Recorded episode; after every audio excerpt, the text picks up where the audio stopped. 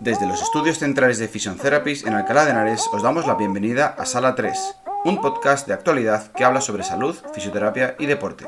Bienvenidos. Bienvenidos a todos a un nuevo episodio de Sala 3. Mi nombre es Sergio Torres, soy fisioterapeuta y preparador físico y hoy venimos a hablar de cómo fortalecer los isquiotibiales. En los últimos años, la preparación física en el deporte de alto rendimiento y en el deporte de élite ha sin duda mejorado y evolucionado notablemente.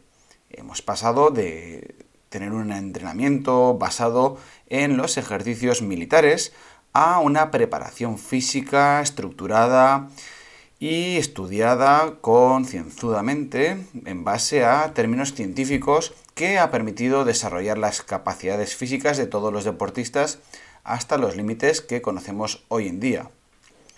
Sin embargo, en el deporte amateur no es exactamente lo mismo, y si bien los conocimientos en preparación física han evolucionado mucho, no han llegado a ser tan importantes ni tan frecuentes en los deportistas amateur. Tanto es así que hoy en día muchos de nosotros tenemos la conciencia bastante bien establecida de que es bueno hacer algo de ejercicio físico o de deporte para gozar de una buena salud y una buena estructura corporal. Sin embargo, muchos eh, deportistas amateurs se dedican exclusivamente a practicar el deporte que les gusta, ignorando todas las consecuencias que puede tener para su cuerpo debido a que cada deporte y cada disciplina tiene evidentemente un alto número de beneficios tanto para la salud física como mental, pero también tiene un cierto número de riesgos de lesión. Y esos son los riesgos que hoy vamos a tratar. Uno de ellos es la lesión de los isquiotibiales y cómo fortalecerlos. Como veníamos diciendo, Muchos deportes generan inestabilidades y por ello requieren de un trabajo de fortalecimiento añadido, un trabajo complementario o lo que en preparación física se llama un trabajo compensatorio. Ese trabajo muchas veces es ignorado por los deportistas amateur y es lo que provoca tantas y tantas lesiones musculares y articulares en los deportistas de domingo, como podríamos llamarlos vulgarmente, aunque sí es cierto que muchos practican deporte casi todos los días de la semana pero siempre el mismo. Los isquiotibiales, un grupo de músculos que se encuentran en la cara posterior del muslo, en la parte de atrás, son un grupo de músculos fundamentales en muchos de los deportes donde hay un desplazamiento. Lo primero que tenemos que contar es dónde están los isquiotibiales. Su nombre indica su ubicación. Isquio, desde el hueso isquión, ese hueso sobre el cual nos sentamos, hasta la tibia, tibiales, a la cara posterior de la tibia, justo ese hueso que está debajo de la rodilla. Son un grupo de músculos, no solo es uno, sino son cuatro, semitendinoso, semimembranoso y bíceps femoral, el más famoso de ellos, pero no por, no ello el más importante. Estos cuatro músculos son los encargados de llevar el talón hacia el culo, una flexión de rodilla. Esto desde el punto de vista anatómico, pero sí que es cierto que tienen muchas funciones en el deporte y en el desplazamiento del ser humano, que es lo que hoy venimos a comentar. Hablemos pues de qué función tienen los isquiotibiales en base al deporte o la actividad que vayamos a practicar. Por ejemplo, en el running, en la carrera, en el atletismo, los isquiotibiales son los encargados de propulsarnos. Cuando apoyamos el pie, vamos a traccionar sobre el suelo para poder propulsar nuestro cuerpo hacia adelante. Esa propulsión la realizan principalmente tres músculos, los gemelos y el sóleo, llamados el tríceps sural, los isquiotibiales y el glúteo. Todo esto conforma la cadena posterior y los isquiotibiales son uno de los músculos más importantes en este gesto. En el caso de una carrera de resistencia, un 10.000, un 20.000, es decir, media maratón o un maratón, el isquiotibial realiza un trabajo de resistencia, contracciones más o menos lentas o más o menos poco exigentes, pero repetidas en el tiempo durante veces y veces y veces. Es un trabajo de fatiga. En cambio, en un sprint, en 100 metros lisos, el isquiotibial realiza la misma función, la función de propulsión, pero esta vez a muchísima más intensidad, esfuerzos cortos pero intensos. Cabe pensar, por lo tanto, que el tipo de fortalecimiento que realizarán los deportistas dependerá mucho del tipo de esfuerzo que vayan a hacer. Otro tipo de función que tienen los isquiotibiales es la estabilidad del tronco. Se me ocurre ahora mismo, sin ir más lejos, la lesión de Iago Aspas, el futbolista, hace apenas un mes, que sufrió un empujón desde la espalda justo cuando estaba corriendo. El empujón lo recibió justo en el momento que apoyó la pierna, de tal forma que el tronco se fue adelante teniendo el pie apoyado. El encargado de frenar toda esa energía fueron todos los músculos de la cadena posterior, los músculos lumbares, los glúteos, pero también los isquiotibiales. Y en esa acción fue cuando se lesionó. Todo esto para contaros que los isquiotibiales no solamente están ahí para hacer eh, bonito o para propulsarnos, sino también para la estabilidad del tronco. En fin, es solo una curiosidad. Pero hablemos de la función principal de los isquiotibiales, que es la prevención de la rotura del ligamento cruzado anterior o más bien la estabilidad anterior de la rodilla.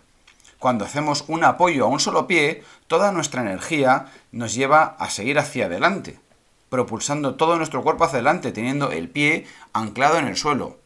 En ese momento se produce una traslación del fémur hacia adelante y existen algunas estructuras que tienen que frenar ese gesto para darnos estabilidad en la rodilla. La estructura que provoca esa estabilidad es el ligamento cruzado anterior y el músculo que ayuda a provocar esa estabilidad son los isquiotibiales. Cuando hacemos un gesto de apoyo a una sola pierna, y los isquiotibiales no se activan, no trabajan como deben, entonces todo el peso de nuestro cuerpo, toda esa energía recae sobre el ligamento cruzado anterior. Y es ahí donde vienen las temidas roturas de ligamentos que tan frecuentes y tan tediosas son para deportistas como futbolistas, jugadores de baloncesto, de rugby, de voleibol, etc. Todos aquellos que regeneran saltos y apoyos a una sola pierna.